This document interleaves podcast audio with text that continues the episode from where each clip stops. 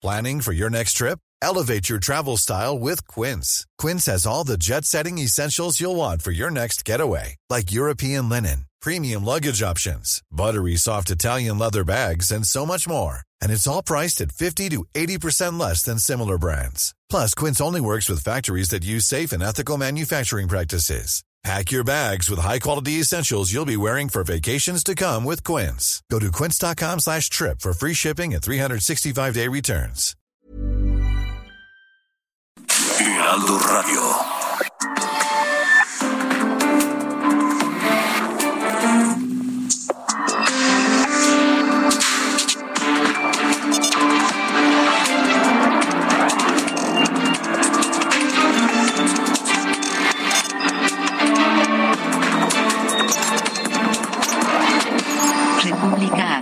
Con Alejandro Cacho. Muy buenas noches, buenas noches y comenzamos República H con la noticia de que nuevamente, nuevamente, por segunda ocasión en esta semana, la Comisión Ambiental de la Megalópolis activó la fase 1 de contingencia ambiental por altas concentraciones de ozono.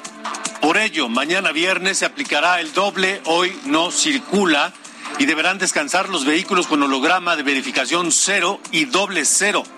Engomado azul, terminación de placas 9 y 0 y los autos con holograma 1 cuyo último dígito sea 1, 3, 5, 7, 9 y 0, así como todos los vehículos con holograma número 2. Repito, si usted tiene vehículo con holograma número 2, no circula si usted tiene vehículo con eh, holograma 1 y su placa termina en 1, 3, 5, 7, 9 y 0, no circula.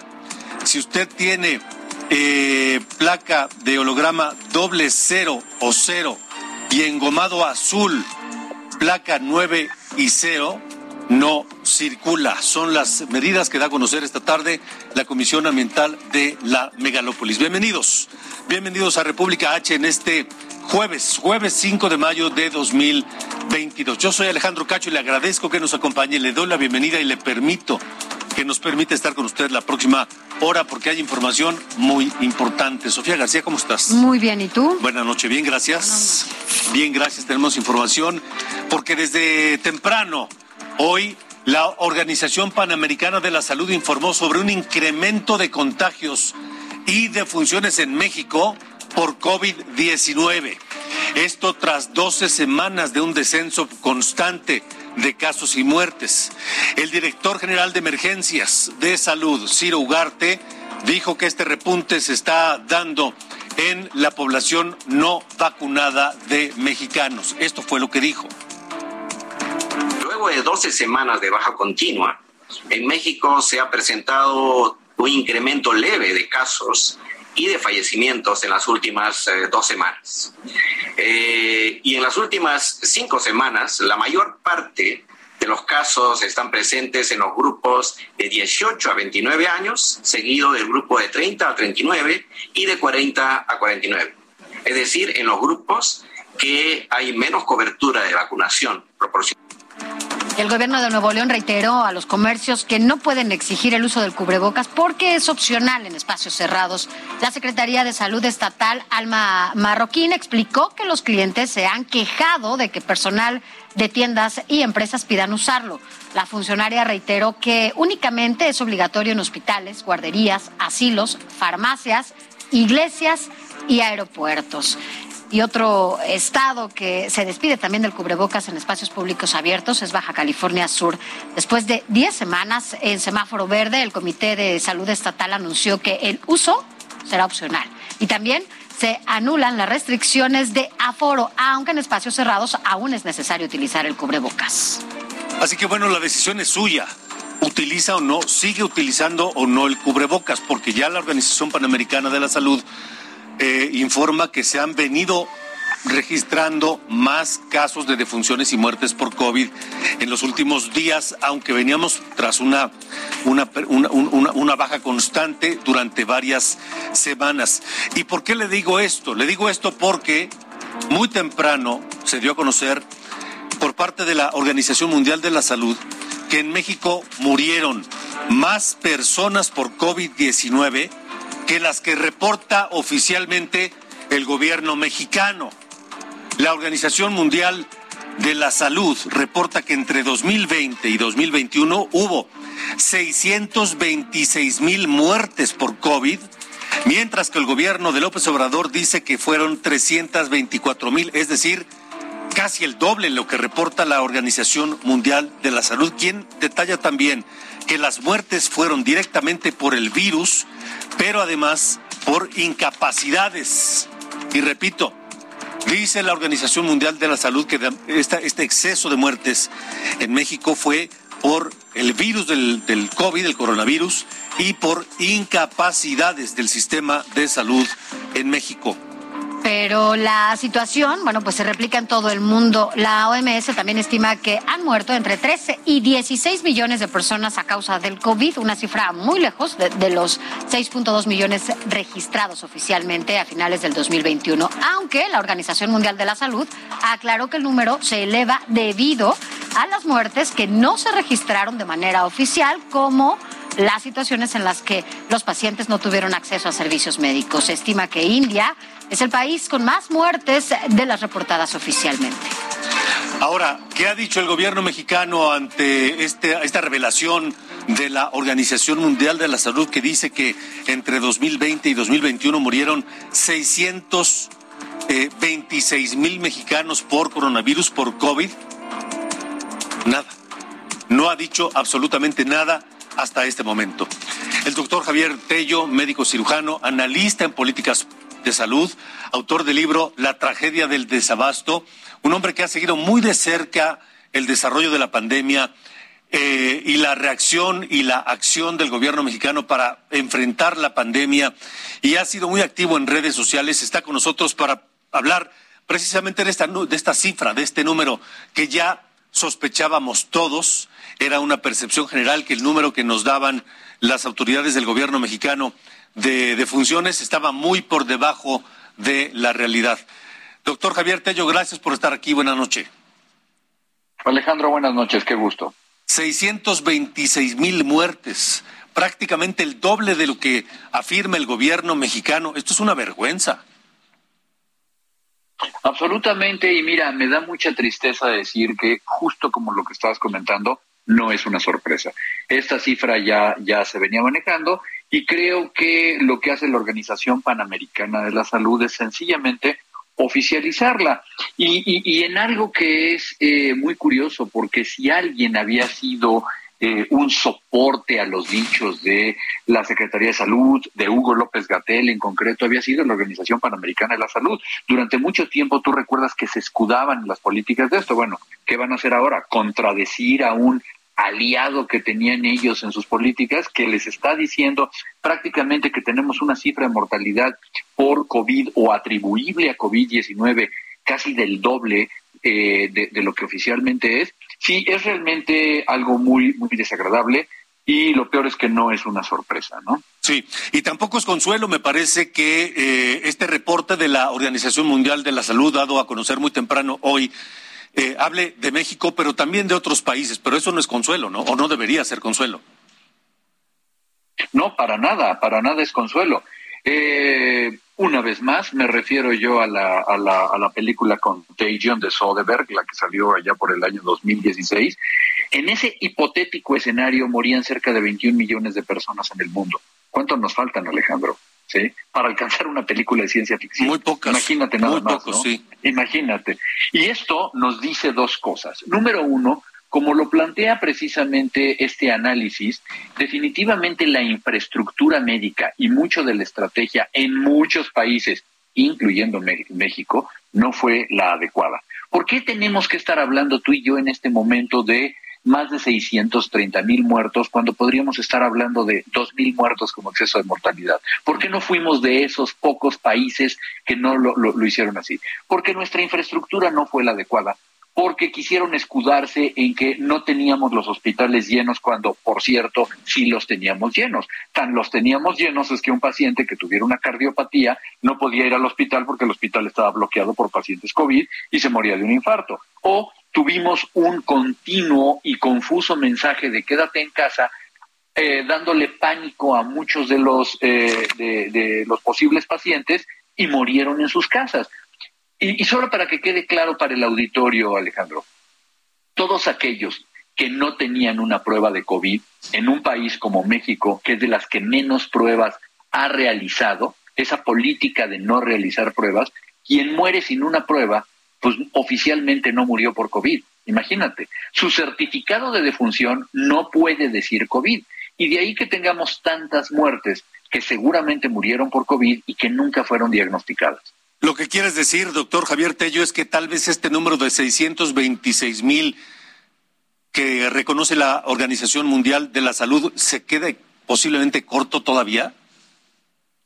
Es, es difícil saberlo, por otro lado es difícil negarlo también. El problema, lamentablemente en ciencia o en estadística, es que cuando, no tienes tú realmente las pruebas, no tienes tú la evidencia, es muy complicado. Lo que sí sabemos es que más de eh, 630 mil mexicanos no debieron haber muerto. Vaya, estamos en medio de una pandemia, se entiende y todo, pero, pero vuelvo a lo mismo, ¿no? ¿Por qué no fuimos de esos pocos países? ¿Por qué no fuimos un Nueva Zelanda? ¿Por qué no fuimos un Japón, donde estaríamos hablando de apenas un, un, un número muy representativo de muertes y no, y no esta cantidad absurda, ¿no? Eh, hace poco se dio a conocer en el, en, en el British Medical Journal se dio a conocer también un estudio donde hablaba sobre eh, la orfandad en el mundo que había producido la, pandemia y calculaban que México tenía más de 250 mil huérfanos, Alejandro, ¿sí?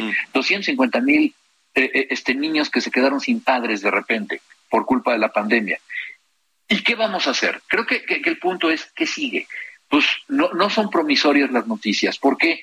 Porque así como no sabemos cuántos han muerto, tampoco sabemos cuántos se enfermaron en realidad y cuántos se dieron de alta. Y tú sabes que el problema de tener COVID largo o secuelas de COVID es ya un problema de salud pública. Mm. Pacientes que van a tener problemas neuropsiquiátricos, problemas cardiovasculares, problemas eh, que hoy se desconocen. Y esa población la vamos a tener enferma a partir de en este momento hacia el futuro.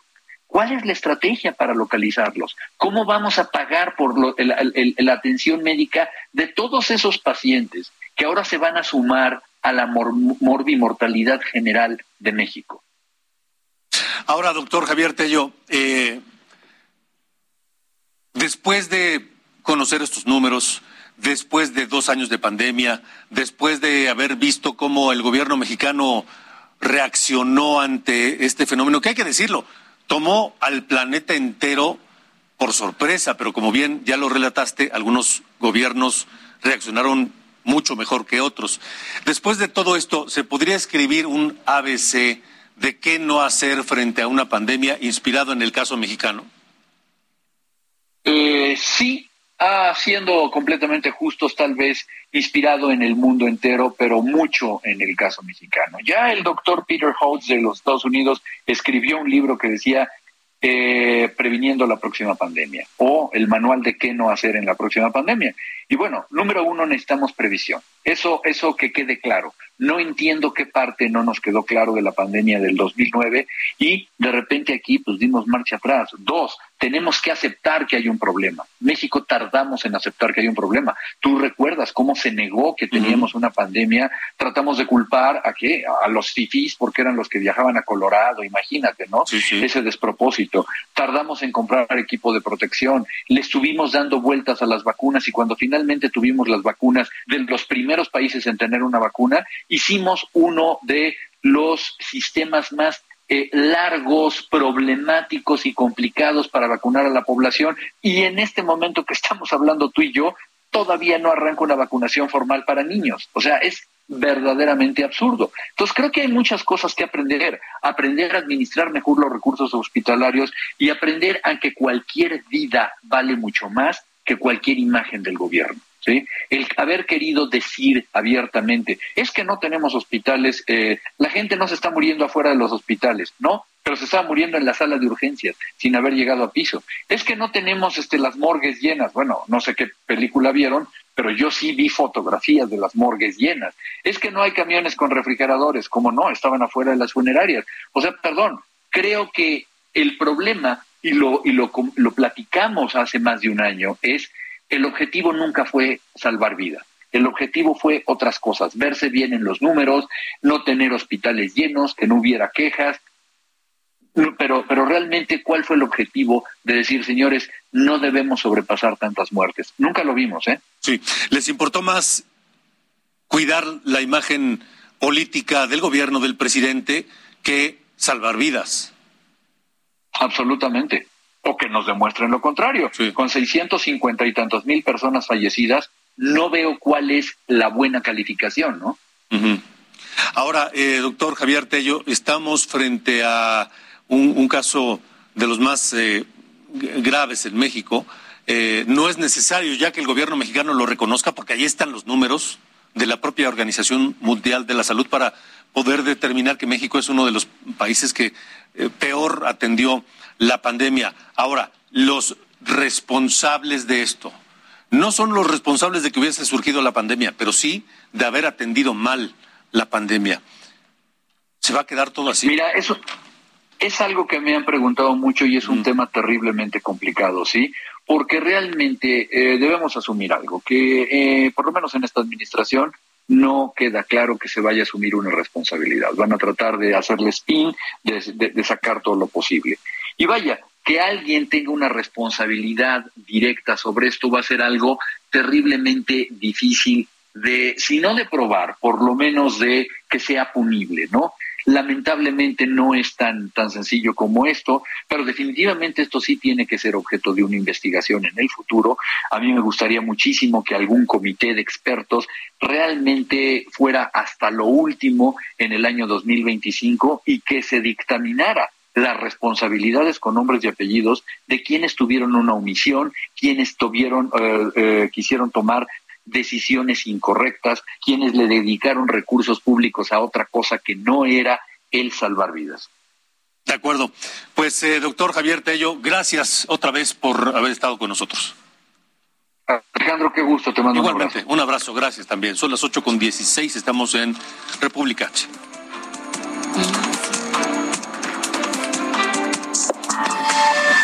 Esto es República H.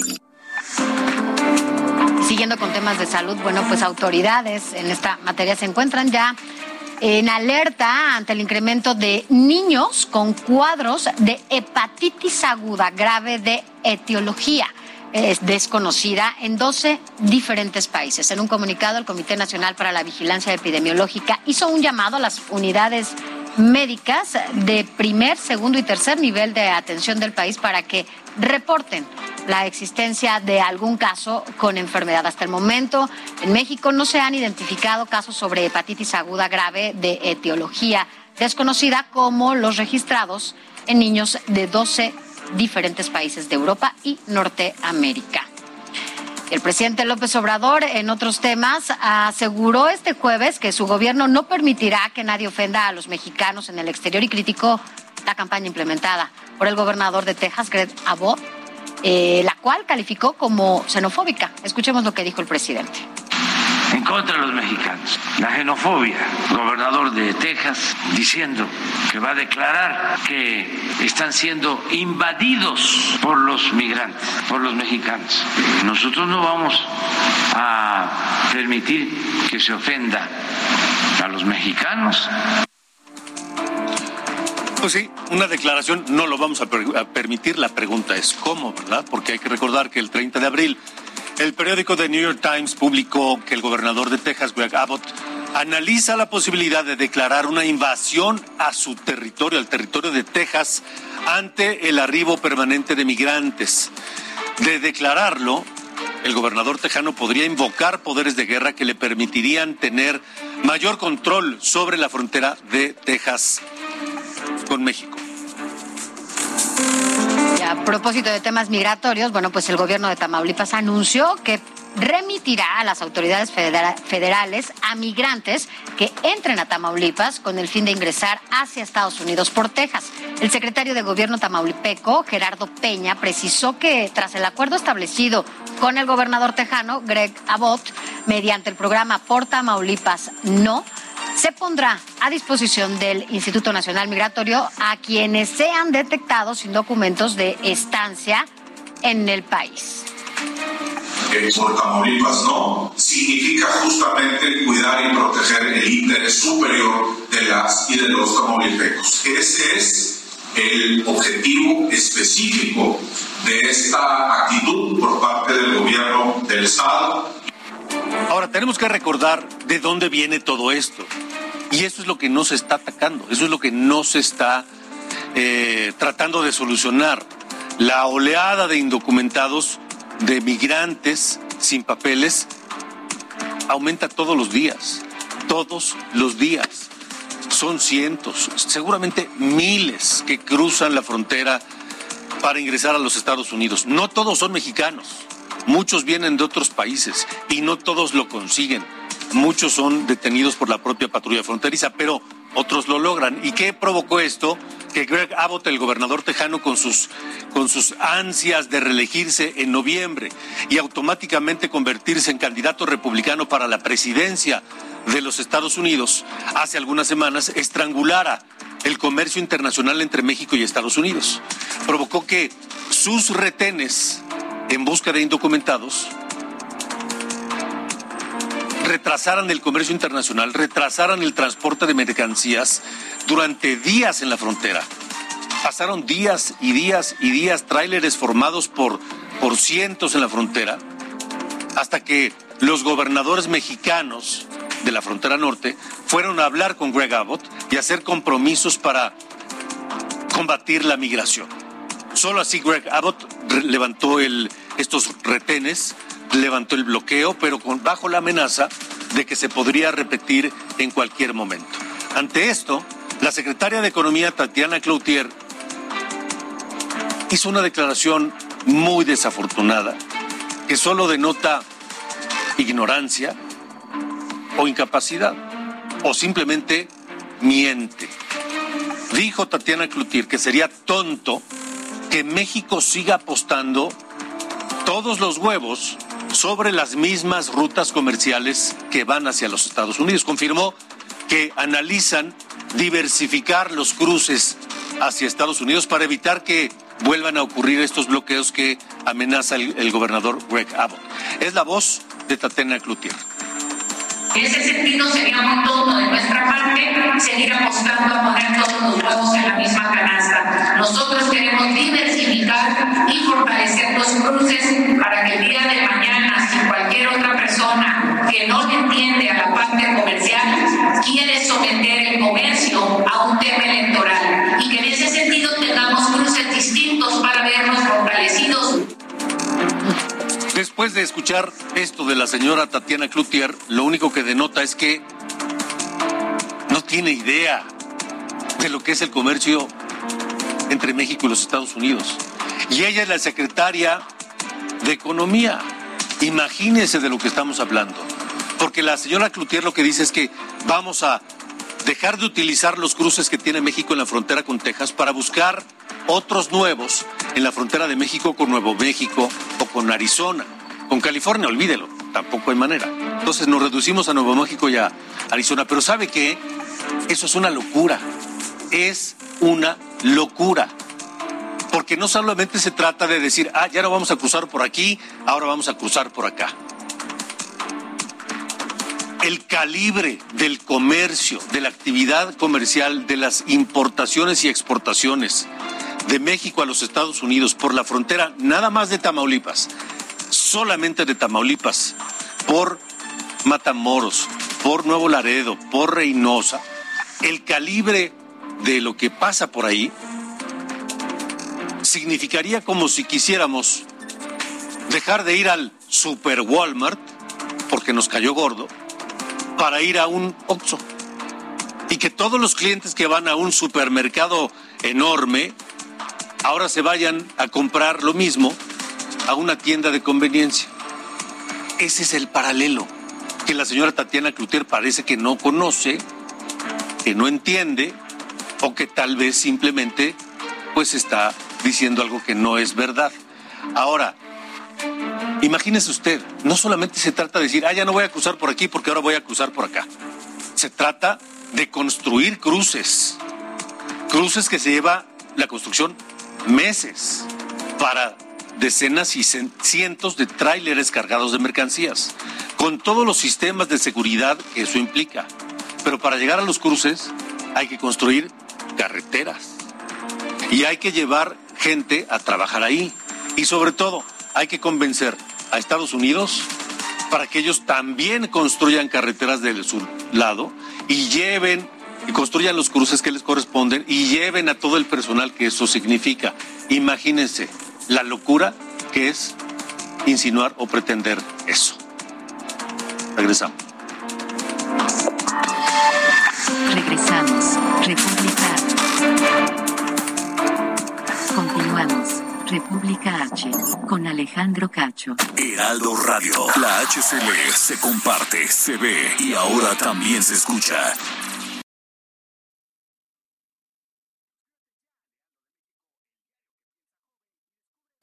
Heraldo. Ever catch yourself eating the same flavorless dinner three days in a row? Dreaming of something better? Well, HelloFresh is your guilt-free dream come true, baby. It's me, Kiki Palmer. Let's wake up those taste buds with hot, juicy pecan crusted chicken or garlic butter shrimp scampi. Mm. Hello Fresh. Stop dreaming of all the delicious possibilities and dig in at HelloFresh.com. Let's get this dinner party started.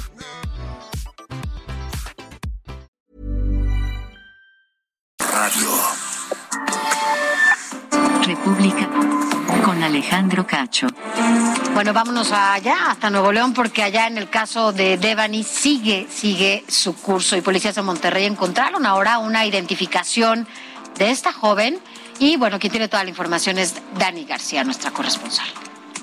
Este lunes se localizó una identificación de Devani Escobar en el edificio 16 de los condominios Constitución en Monterrey. La autoridad ubicó el carnet en una jardinera después de recibir un reporte por vecinos del lugar. Se trata de una identificación del Sindicato Nacional de Trabajadores de la Educación a nombre de la joven, que de acuerdo a la información proporcionada por la autoridad ya no tendría vigencia. El gobernador del estado, Samuel García, aseguró que la Fiscalía General de Justicia le informó que es una credencial antigua y que una actualizada fue localizada dentro del bolso de la joven junto a su cuerpo en la cisterna del motel Nueva Castilla.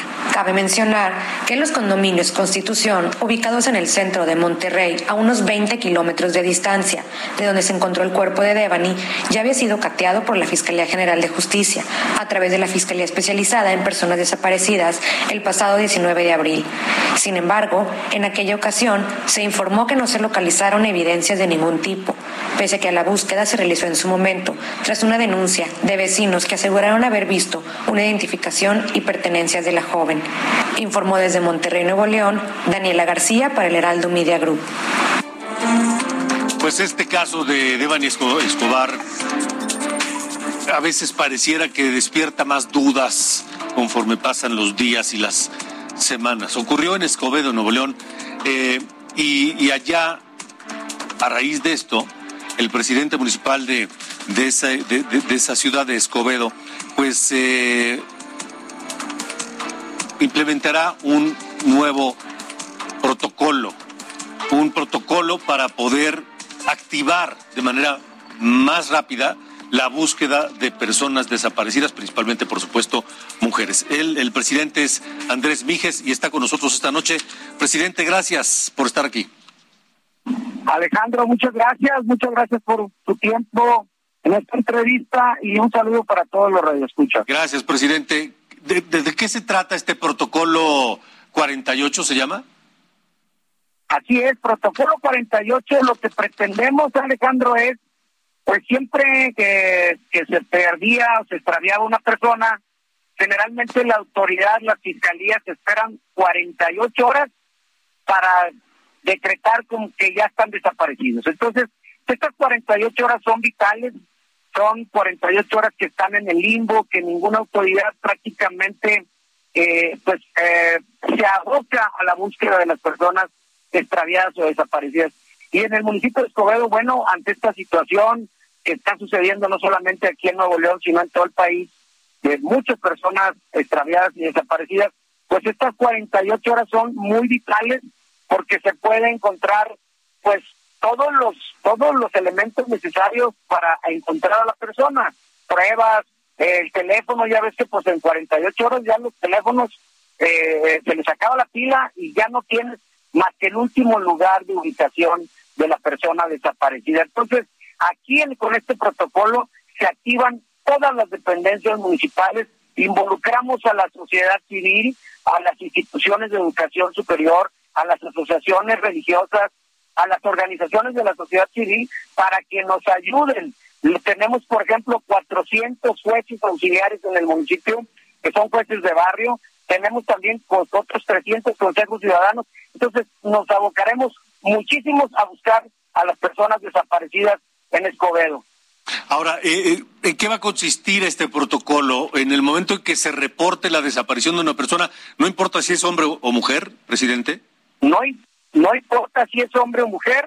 Bueno, primero que nada, una llamada a un teléfono especializado que es el 81 34 28 84 00 o llamar al 911 o acudir directamente a las instalaciones de la Policía Municipal en el C4 local. ¿Qué necesitamos? Necesitamos tener a la mano una fotografía, una identificación de la persona extraviada, que nos proporcionen toda la información que se pueda, todo lo que es la ropa, las características, señas particulares, el lugar o donde se pretendía iba a ir o acudir, con qué personas, para inmediatamente en el lapso de una hora abocarnos a buscar a la persona, abocarnos a apoyar a la familia con tratamiento psicológico, con acompañamiento jurídico, las primeras 48 horas. Si en las 48 horas no encontramos a la persona, obviamente hay que denunciar esto en la fiscalía y pues ya la fiscalía, el Ministerio Público tomará la conducción de la investigación y nosotros continuaremos colaborando con la fiscalía. De acuerdo. Entonces, eh, presidente, ¿nos repite el número, por favor, para tenerlo aquí proporcionado? El número es el 8134 288400. Yo me atrevo a comentarte, Alejandro, que este es un protocolo único que otro hemos investigado, no existe en ninguna en ningún municipio del país. Ahora, ¿en base a qué tomaron la decisión de no solo de de, de, implementarlo. Me queda caso, claro que fue a raíz del caso de Devani, pero ¿por qué, por qué 48 y, y por qué no, por qué no 50, por qué no 80, por qué porque, no? Porque, porque a las 48 horas, o sea, la fiscalía, cuando tú vas al Ministerio Público a decir, oye, está extraviada mi, mi familiar, mi hijo, mi mamá, este, vas y te dicen, hay que esperar 48 horas para ver si no anda de juerga, para ver si no este se quedó a dormir en casa de una amiga, para ver, o sea, esperan un tiempo territorio para ver si aparece. Pero ese tiempo la autoridad municipal se va a abocar a buscar a la persona.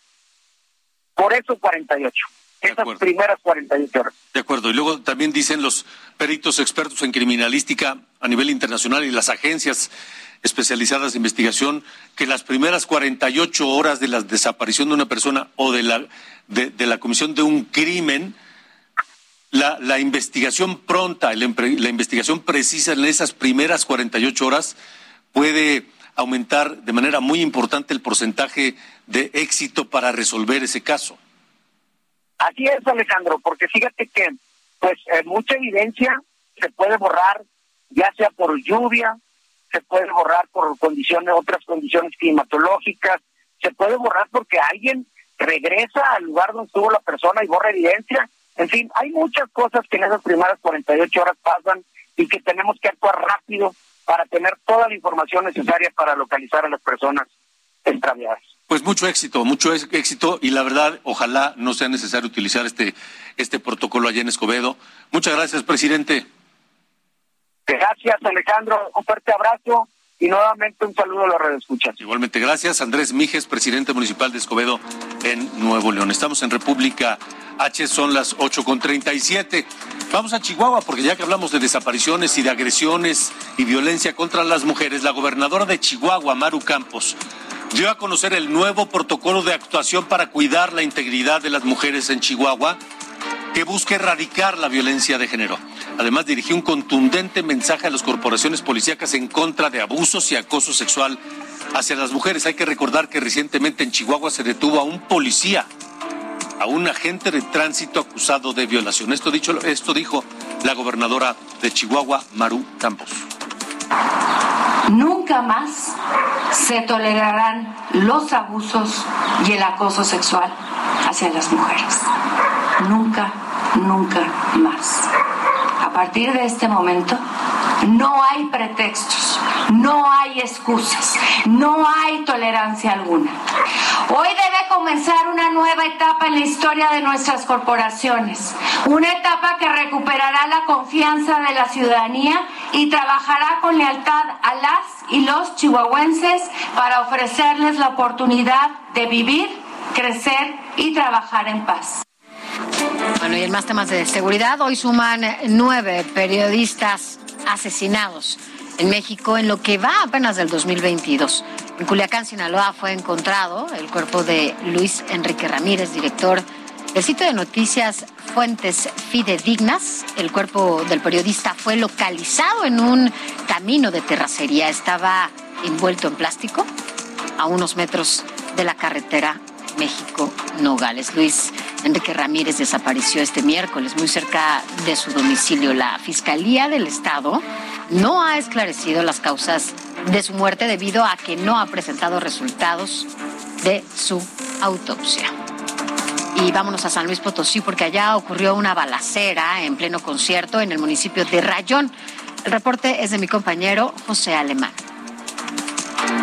saldo de un herido dejó un intercambio de metralla entre policías estatales y presuntos integrantes de la delincuencia organizada en la plaza principal del municipio de Rayón, en la región media de San Luis Potosí, causando pánico entre cientos de asistentes a la feria del lugar.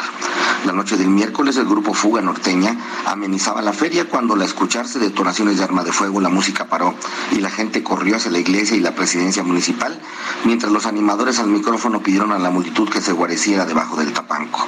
El secretario de Seguridad Pública Estatal Ángel González Castillo dio a conocer que se trató de un operativo de su grupo de fuerzas especiales que detectaron entre los asistentes a dos presuntos integrantes de una célula generadora de violencia en la zona media de la entidad, quienes comenzaron el intercambio de metralla en medio del evento ferial. Uno de los sujetos presuntos agresores resultó herido en la cabeza, el cual fue trasladado a un hospital en calidad de detenido, además de que aseguraron una camioneta Dodge Ram tipo pickup. Desde San Luis Potosí, Pepe Alemán para el Heraldo Media Group y fueron vinculados al proceso 10 personas por la riña ocurrida en la planta de la cooperativa Cruz Azul en Hidalgo, la planta cementera que dejó como saldo 8 muertos y 12 heridos.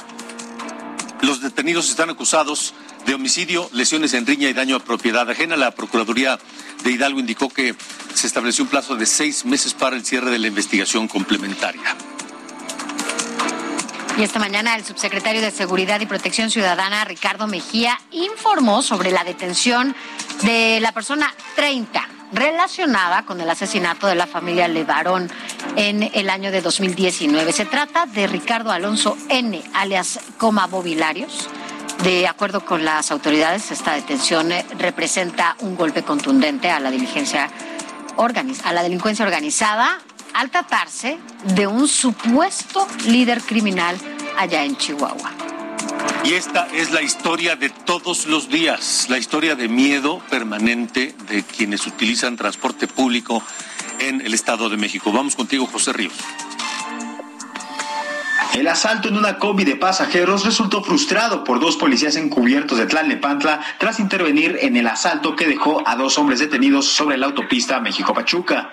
Se presume que la pareja sumaba cerca de tres años realizando asaltos en transporte público y que uno de los detenidos fue policía en Esahualcoyotl. Ambos sujetos estarían relacionados con al menos 10 carpetas de investigación, de acuerdo con informes del municipio de Tlalnepantla. La detención quedó registrada el 3 de mayo, cuando presuntamente asaltaron la combi en la carretera México-Pachuca Chuca, a la altura del municipio de Tlalnepantla, en el Estado de México. En el, en el punto, los malhechores intentaban despojar de sus pertenencias a los pasajeros cuando fueron sorprendidos por policías encubiertos. Informó desde el Estado de México José Ríos para Heraldo Media Group. En Acatlán, Puebla, hoy suman 31 detenidos por el asesinato del director de Seguridad Pública el pasado 22 de abril. Entre ellos están 27 policías municipales de Acatlán subordinados del jefe de la policía asesinado que no cuentan con permisos ni credenciales para ser policías. Son investigados por usurpación de funciones. Todos están en prisión preventiva.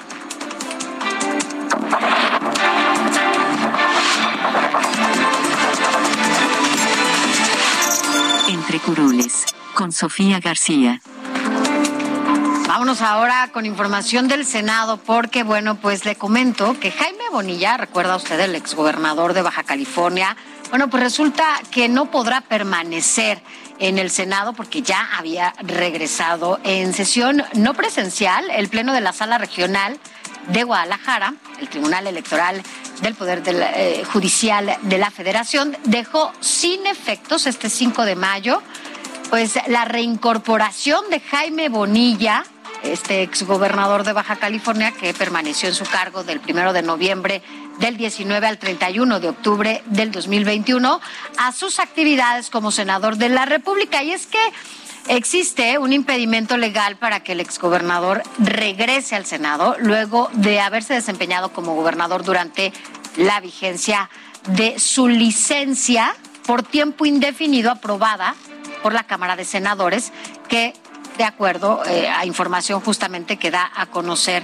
el propio tribunal, ya que al tomar el protesta como mandatario estatal, bueno, pues optó por este cargo de elección popular y agotó su derecho a elegir entre ambos cargos, quedando vacante la senaduría y por ello, pues no es posible su reincorporación.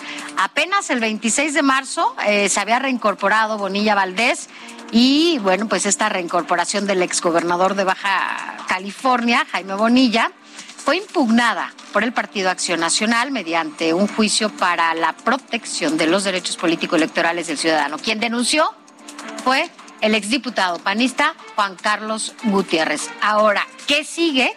Pues se prevé que el exgobernador pueda impugnar en un plazo, tiene 72 horas para que ahora lo haga en la sala superior, ¿no? No en esta que fue regional. Y bueno, pues a ver, a ver qué sigue, ¿no? Pero además hay otra cosa. Actualmente Jaime Bonilla está involucrado en una serie de denuncias Allá. por malversación de fondos, de, malos manejos presupuestales durante su gobierno que presentó la actual gobernadora eh, Marina del Pilar Ávila, allá, no, Marina del Pilar, no, bueno, la gobernadora. Ya, ya se me fue. La, actual gobernadora de Baja California contra este varios funcionarios del gobierno de Bonilla. Así es, entonces no la tiene nada fácil ni allá ni acá, ¿no? Veremos qué sigue en estas 72 horas. El tribunal dará a conocer si efectivamente eh, pues el exgobernador impugna esta decisión. A ver, a ver, ¿y qué pasa? Vamos a hablar de otras cosas. Vamos al de último minuto. Se reporta un bloqueo parcial en la autopista México-Puebla. Claudia Espinosa, ¿qué está pasando esta noche? Buenas noches, adelante. Así es, te saludo con gusto a ti Alejandro y a Sofía y a los amigos del auditorio, pues déjame darte a conocer que desde hace más de cuatro horas, pues habitantes de Río Frío, familiares del menor Edward de Jesús, mantienen bloqueada la circulación prácticamente en los dos carriles. Se está negociando en estos momentos abrir un carril en ambos lados para agilizar la circulación que tiene más de cuatro horas, tanto de unidades particulares como de transporte en esta zona sin poder circular. Es el kilómetro 63 de la autopista México-Puebla. La razón de este bloqueo, pues es que ellos están denunciando el secuestro de este menor de nueve años desde esta tarde en un vehículo que, bueno, pues fue identificado de acuerdo a lo que los mismos quejosos están diciendo con rumbo hacia la zona de San Martín Texmelucan aquí en Puebla. Las autoridades de Guardia Nacional y también pues elementos de la Secretaría de Seguridad Pública en la entidad han realizado recorridos en los municipios de San Martín Texmelucan y Tlalancaleca a una de las unidades, pero hasta el momento no se ha encontrado. Al menor hay una versión que señala que podría haber sido el propio padre del pequeño quien lo sustrajo, pero hasta este momento se mantiene el bloqueo y no se ha encontrado al pequeño. Vaya, entonces desde esta tarde y no se sabe cuánto tiempo más va a permanecer este bloqueo. Ellos dicen que no se van a retirar porque lo que quieren es solamente pues que el operativo tenga resultados, pero bueno, pues ya eh, autoridades de la Guardia Nacional y de ambas entidades, el Estado de México y de Puebla, intentan negociar con estas personas que son, eh, te repito, originarios del Estado de México, pero aseguran que el menor fue trasladado en un vehículo hacia la zona de San Martín Texmelucan en Puebla. De acuerdo. Claudia, gracias. Muy buena noche. Gracias, buenas noches. Así que pendiente si usted va a Puebla o viene de Puebla a la Ciudad de México, tome en cuenta que está este bloqueo. Las 8.48, vamos a hablar de otra cosa porque José Luis Pech es candidato de Movimiento Ciudadano a gobernador de Quintana Roo y estuvo en una entrevista de radio local allá en Quintana Roo y le preguntaron por qué no iba a ese municipio, al municipio de José María Morelos y él dijo, es porque aquí la gente vende su voto. Pero luego le preguntaron, oiga, ¿usted fue priista? Sí. Y en el PRI no se venden. En fin, mejor escúchenlo. Desde que inició la campaña, ¿cuántas veces ha venido? Bueno, lo que ocurre, y les debo de decir, este, un tema fundamental que tenemos en José María Morelos, tristemente, y lo aprendí en la campaña pasada también, es el hecho de que mucha gente, por su humildad, este, vende su voto. La gente se vende entonces. Eh, la gente se vende, claro que se vende la gente. Aquí la gente la compran. O sea, la gente es muy humilde y la gente humilde pues no tiene visión de largo plazo. Pero estamos dedicados también a las ciudades grandes que tienen una gran población. Oiga, ¿y no cree que es muy discriminatorio decir? No, no Los compran, por eso no vamos. No, por eso estamos acá. Estamos acá y finalmente lo que no podemos es dedicarnos tanto tiempo. ¿Usted fue friista? Yo participé en gobiernos priistas, fui funcionario público. ¿Fue y militante? este, y si yo fui militante. ¿Nunca compró votos? Yo nunca compré votos. Parecía este un mal del PRI. Lo está haciendo ahora hasta Morena, lo está haciendo ahora, lamentablemente. Pero usted, cuando fue priista, lo vio y dijo algo, lo criticó. Este, o, yo Oiga, no compren o algo así. Bueno, yo creo que lo, lo, lo, que, todo, lo que todo. Bueno, yo creo que usted afirma cosas que no, no puede comprobar. Digo, es una pregunta. No, no, no, no. Claro que no. Yo no fui cómplice de eso. Yo nunca estuve pagando votos. Es el aspirante de Movimiento Ciudadano a gobernar Quintana Roo. 8 con 50. El gobernador de San Luis Potosí, Ricardo Gallardo, convivió con más de 2.000 mujeres madres de familia en los municipios de Santa María del Río, Zaragoza, Villa de Reyes y Tierra Nueva, previo a la celebración del Día de las Madres.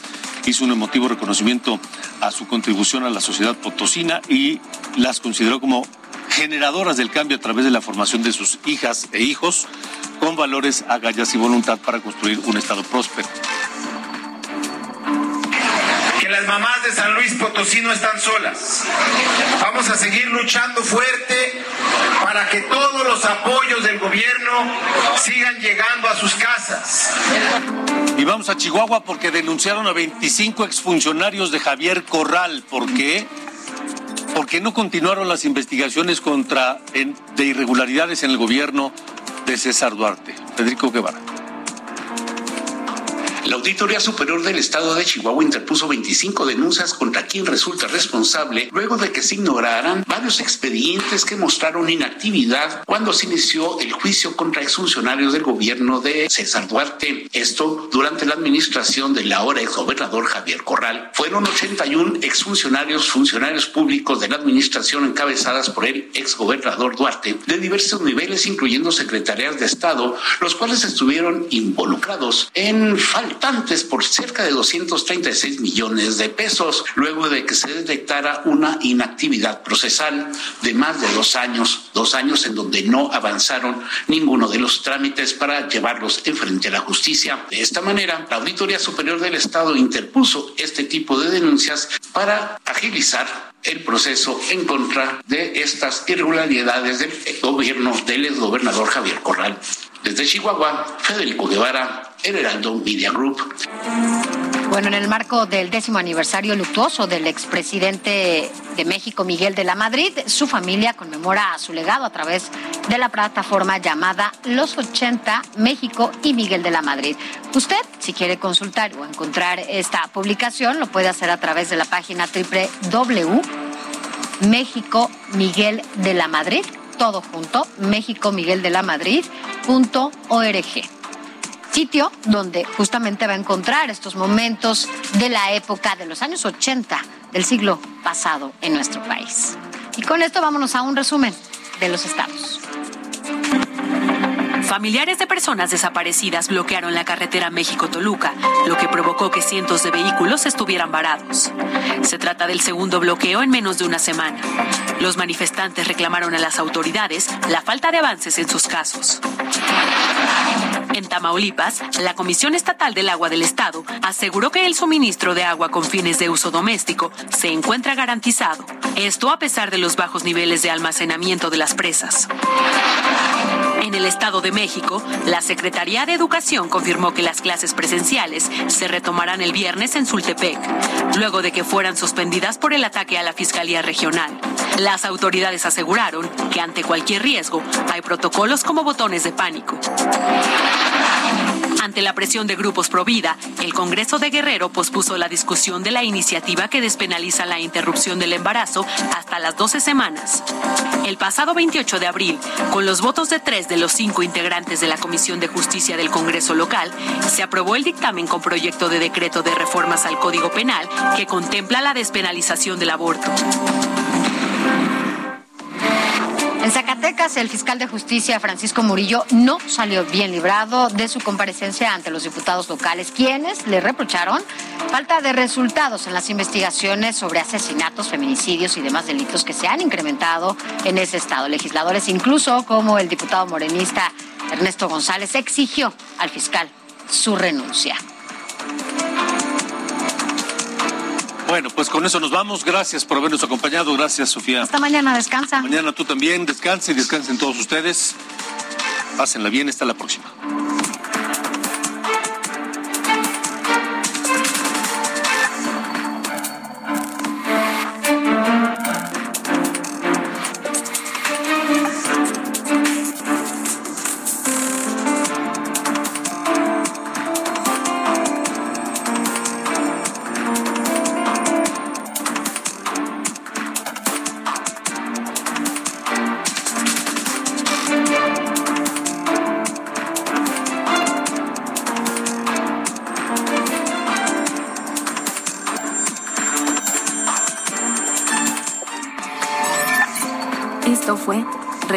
República H con Alejandro Cacho. Heraldo Radio 98.5 FM, una estación de Heraldo Media Group, transmitiendo desde Avenida Insurgente Sur 1271, Torre Carrachi, con 100.000 watts de potencia radiada. Ever catch yourself eating the same flavorless dinner three days in a row? Dreaming of something better? Well, HelloFresh is your guilt-free dream come true, baby. It's me, Kiki Palmer. Let's wake up those taste buds with hot, juicy pecan-crusted chicken or garlic butter shrimp scampi. Mm. Hello Fresh. Stop dreaming of all the delicious possibilities and dig in at HelloFresh.com. Let's get this dinner party started.